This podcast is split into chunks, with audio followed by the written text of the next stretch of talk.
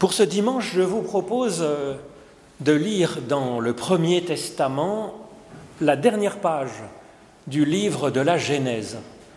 Vous savez que ce livre se, termine par euh, l'histoire de Joseph, donc un des fils de, Jacob.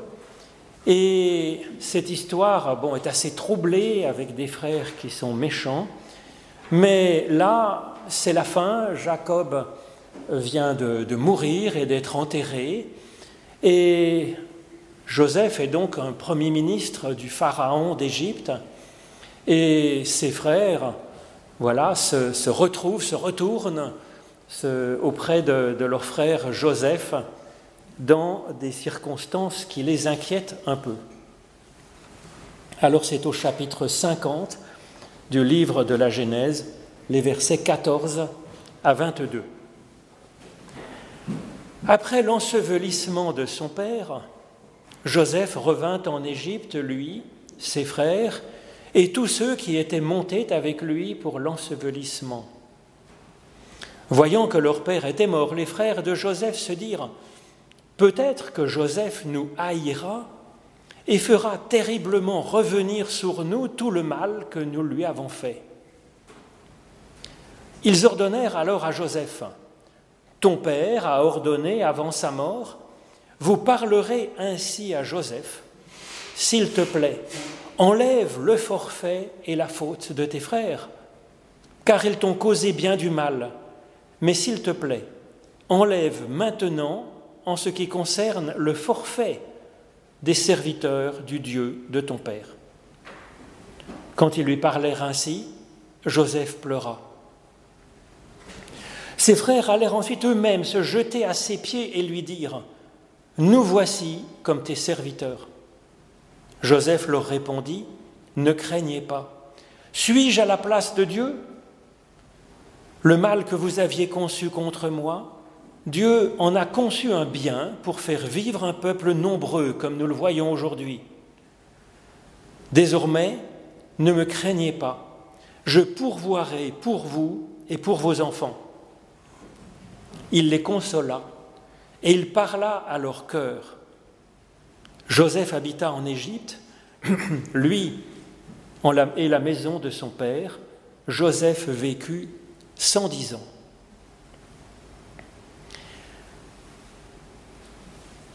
Ensuite, je vous lis un verset un peu plus tôt dans l'histoire donc de Joseph. C'est quand euh, les frères après avoir donc trahi, l'avoir euh, envoyé en Égypte comme esclave, se retourne, retourne en Égypte pour demander du pain et pouvoir ainsi vivre.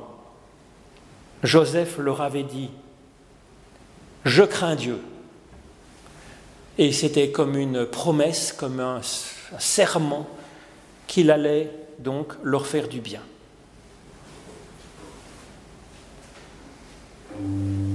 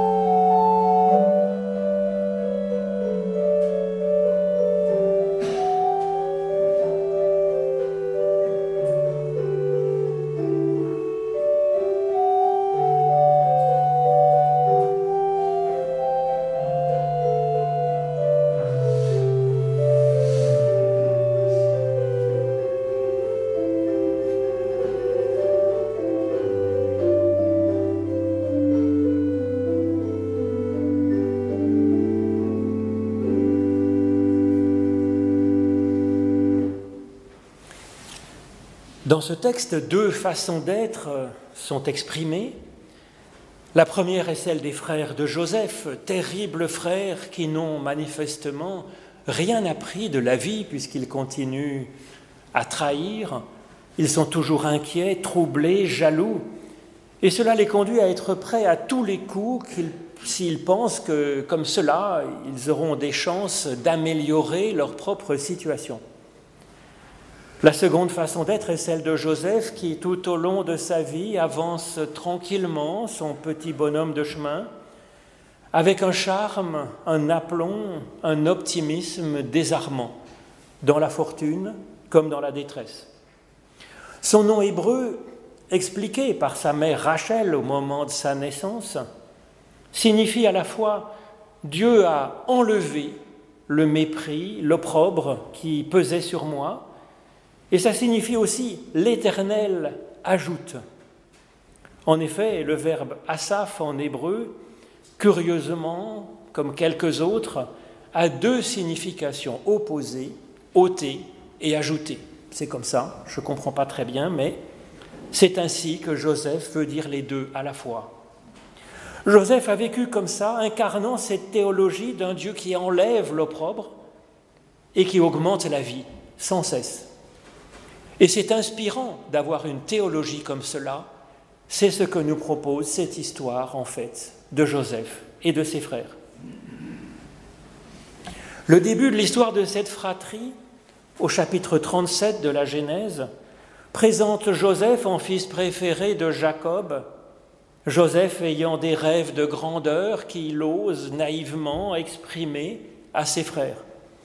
Ce que les frères prennent moyennement bien, ils vont se retourner contre lui.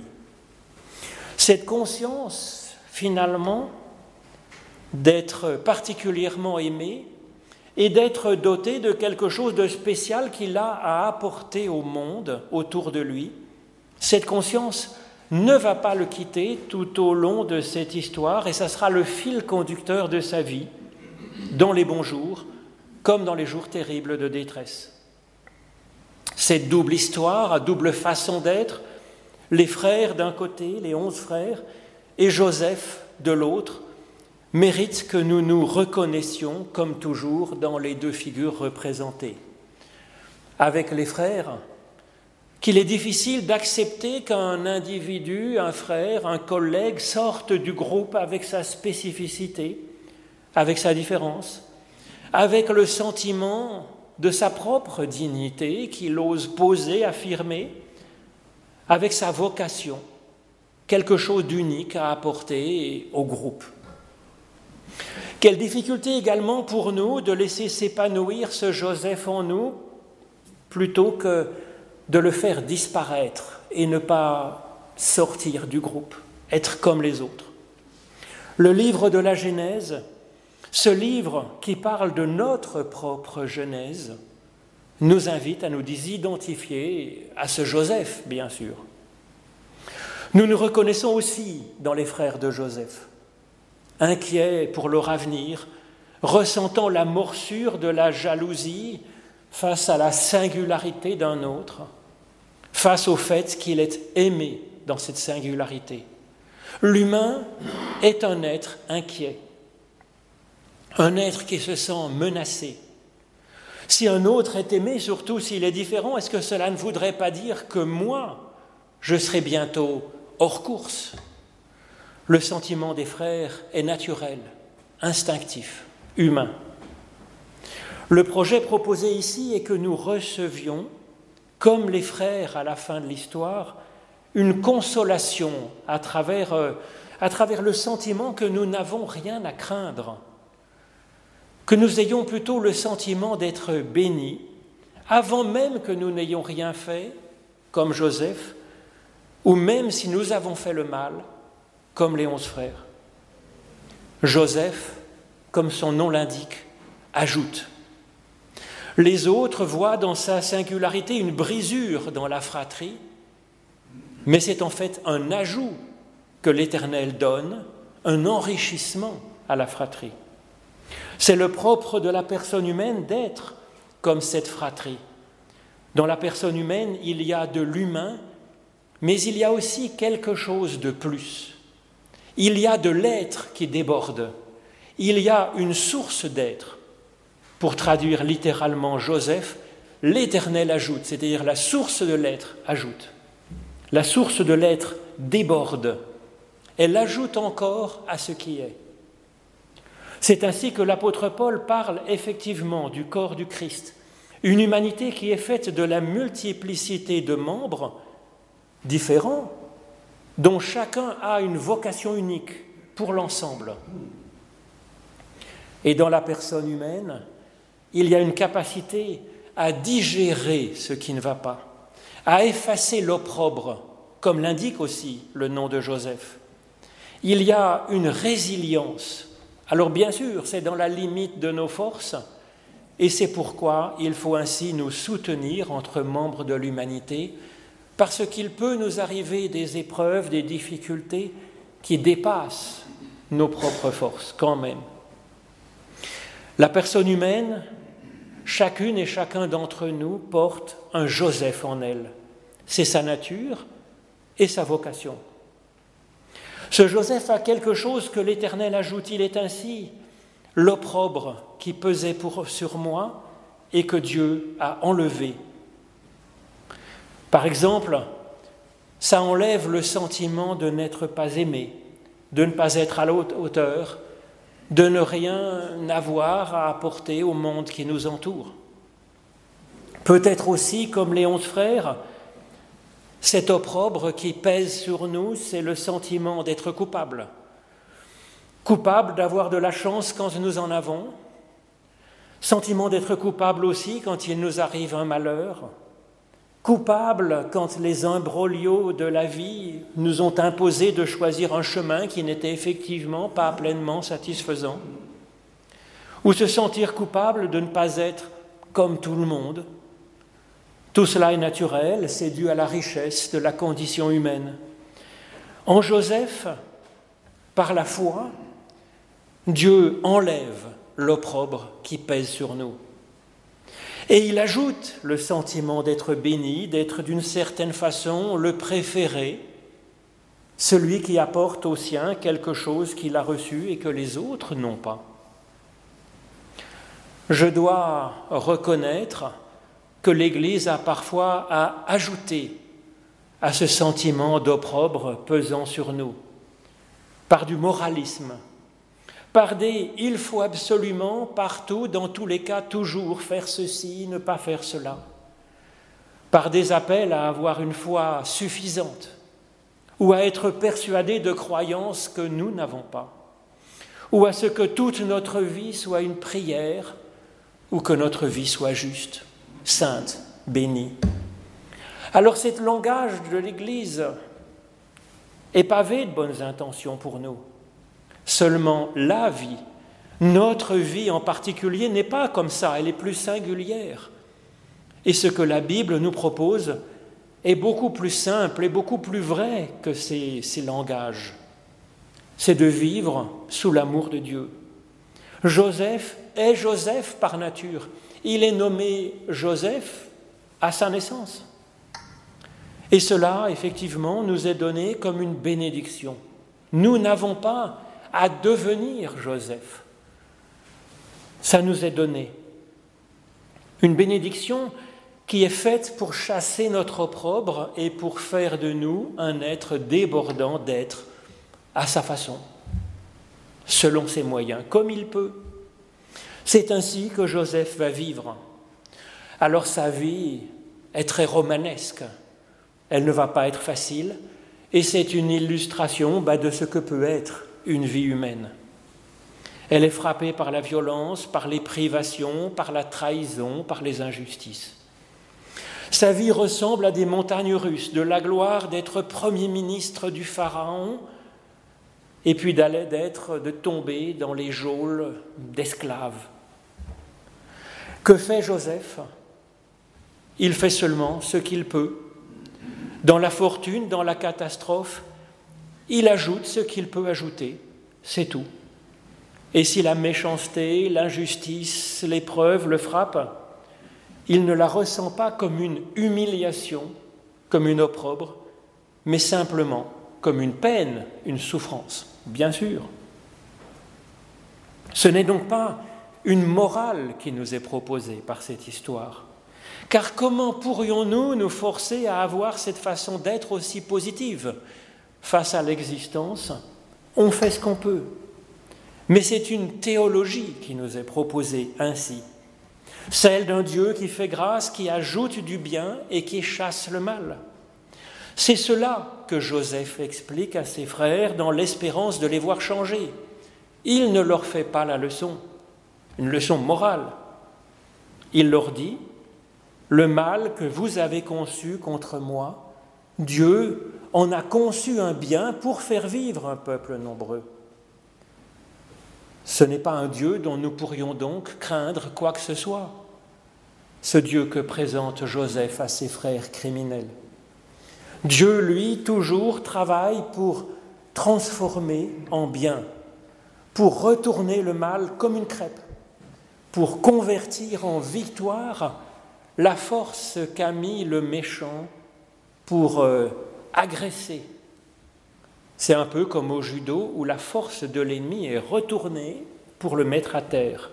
Dieu déborde ainsi de bien. Même les méchants n'ont rien à craindre, ni de Dieu, ni même pour l'avenir, nous dit Joseph. Cela n'empêche que le mal fait par les frères a fait du mal et de la souffrance. Une souffrance morale, celle de Joseph qui est trahi par ses frères, vendu, emmené en exil comme un esclave. Souffrance de Jacob, le père, dans le deuil de son enfant qu'il pense avoir par lui-même exposé aux dents d'un lion et qu'il en soit mort. C'est aussi le manque de ce que Joseph aurait apporté de positif à la famille s'il n'avait pas ainsi été envoyé à l'autre bout du monde, écarté. Si les frères avaient tué Joseph, il serait mort et ce serait la fin de l'histoire. Donc oui, du mal a été ajouté et Joseph ne dit pas que ce n'est rien. D'ailleurs, il n'est pas question dans cette histoire de pardon. Joseph ne dit pas qu'il peut effacer les fautes, faire qu'elles n'aient pas existé, qu'elles n'aient pas été faites. Ce n'est pas cela qui est dit, c'est plutôt que c'est plutôt, plutôt de pouvoir effacer les conséquences néfastes du mal qui continue à être encore active. C'est ce que Joseph va faire. Il va les adresser à Dieu, il leur rappelle que Dieu existe, parce que lui seul peut effectivement pardonner. Il demande ensuite, il leur dit ensuite de ne pas craindre, car effacer les conséquences de leur faute, c'est ce que Dieu a déjà fait, alors même qu'ils n'ont même rien regretté devant Dieu, ils n'ont même pas l'air de croire en Dieu, ils continuent à trahir et la mémoire de leur père et leurs frères en inventant ce faux testament.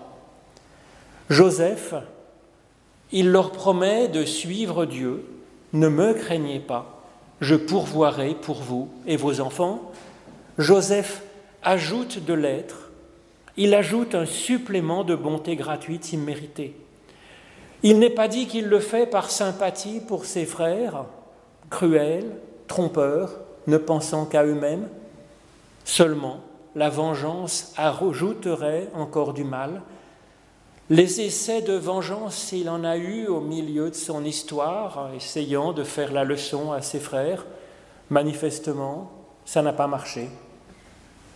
Et donc, il s'est fait à ce que Dieu lui-même fait. Il ajoute du bien et il essaye de retrancher l'opprobre, plutôt ajouter de l'être, comme Dieu.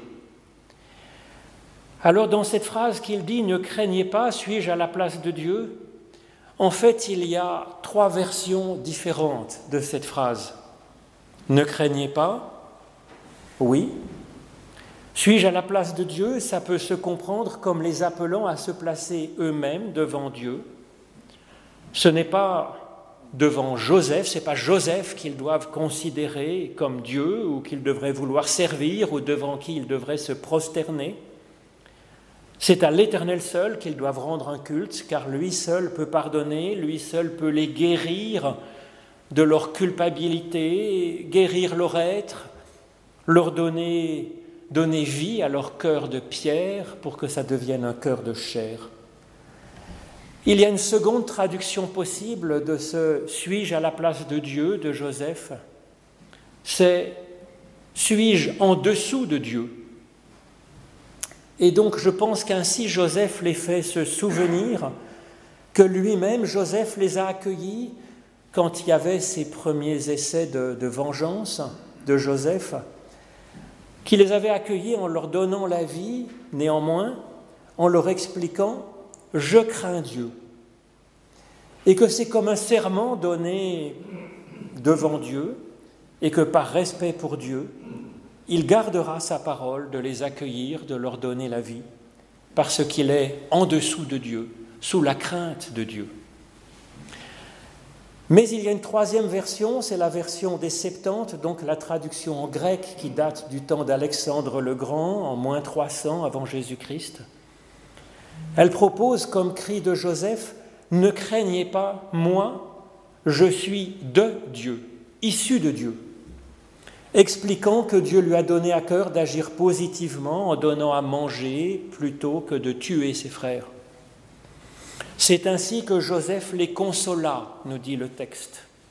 Avec toute la force de cette notion hébraïque de la consolation, qui est d'abord une conversion de notre façon de penser, de voir, une réorientation de notre façon d'être, de vivre, d'espérer, mais aussi une consolation au sens français du terme, c'est-à-dire passant de l'angoisse à la paix intérieure, euh, conversion de notre peine, de notre culpabilité, de notre honte, en espérance, en, en façon d'être positive et plus heureuse. C'est l'Éternel, Yahvé, celui qui toujours ajoute de l'être et en rajoute, en qui nous pouvons alors placer notre confiance. C'est ça la consolation. C'est ce que peut nous dire ce Joseph qui est en nous, cette voix de fils ou de fille de Dieu qui s'exprime à l'intérieur de nous-mêmes, cette, euh, cette force d'avoir été créé à son image, d'être unique, et d'être bien-aimé de Dieu. Petite voix de confiance et de grâce, petite voix comme ce Joseph à l'étrange robe de princesse, robe multicolore, nous dit la Genèse, et que notre inquiétude s'apaise, cesse d'être jalouse, trompeuse. Quant au milieu de l'histoire, Joseph accepte de donner la vie à ses frères coupables. Il l'exprime avec ces mots je crains Dieu, justifiant cette attitude euh, qui laisse la vie. Comment comprendre cette phrase? La Bible dit souvent que la crainte de Dieu est le commencement de la sagesse. Mais comment aurions-nous crainte dans ce Dieu qui surabonde de bien quand le mal a été fait? Il y a deux façons dans la Bible de comprendre cette crainte de Dieu. Dans le livre de Deutéronome, qui correspond à une des deux grandes alliances possibles, l'alliance de Dieu est claire. Si vous observez les commandements de Dieu, vous serez bénis et récompensés. Mais si vous transgressez, c'est le malheur qui s'abattra sur vous. Et suit dans le chapitre 28 du Deutéronome une terrible et hallucinante description censée nous faire peur par tout ce que ce terrible Dieu fera si nous transgressons. Ce Dieu à qui rien n'échappe, même les transgressions les plus secrètes. Eh bien, ce n'est pas la seule façon de concevoir Dieu dans la Bible, fort heureusement. Dans la Genèse, l'alliance avec Dieu est d'abord la bénédiction de Dieu, sans condition donnée à Abraham, bénédiction qui met en route la crainte de Dieu n'est pas alors une peur de Dieu, de son jugement, de sa condamnation, mais c'est un émerveillement. C'est le sentiment que l'on peut avoir, par exemple, quand on contemple la Voie lactée et ses milliers et milliers d'étoiles scintillantes, ou c'est l'admiration devant la délicate main d'un nouveau-né.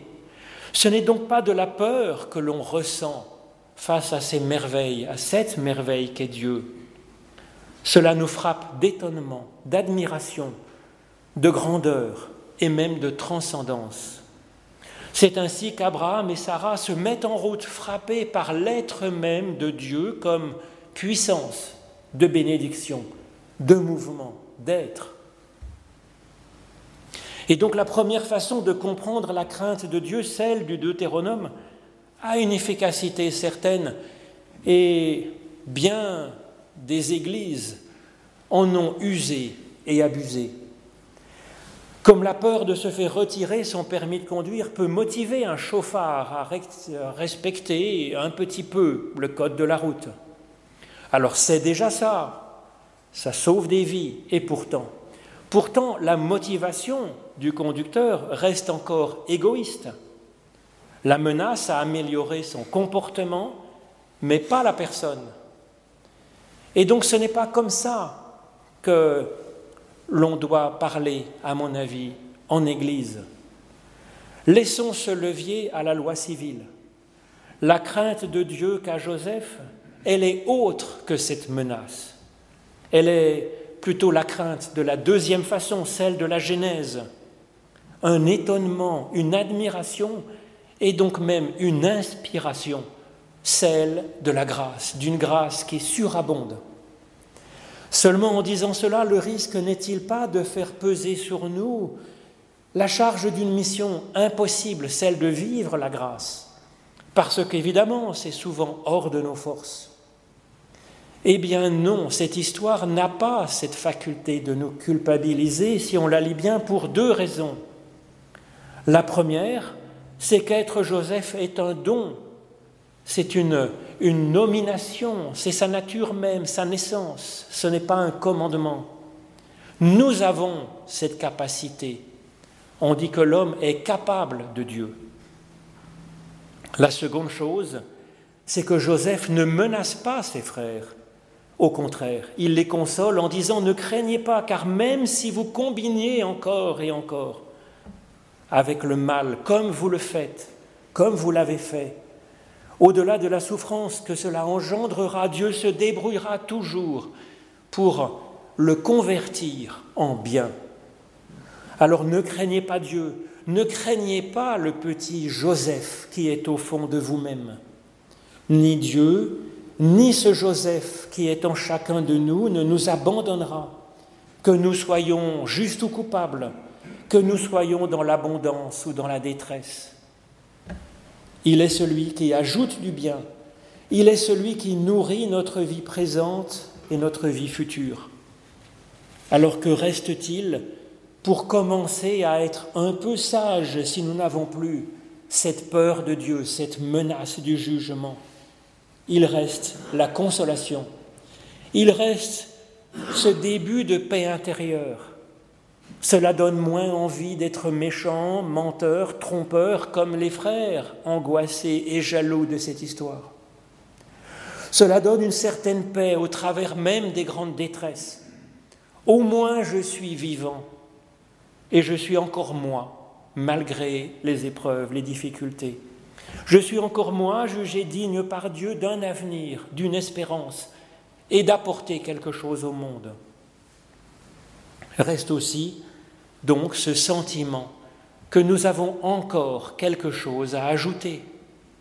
Cela peut inspirer une intention, une bonne volonté, juste comme ça, gratuitement, parce que c'est notre dimension divine qui déborde, déborde d'être. Et dans les imbroglios de la vie, quand le mal et le bien sont aussi mêlés que peuvent l'être l'eau et le vin, nous aurons le courage de faire au mieux en confiance avec ce Dieu qui peut même transformer le mal en bien. Alors qu'ont attendu les onze frères pour apprendre ainsi à vivre et à vivre consolés? Amen.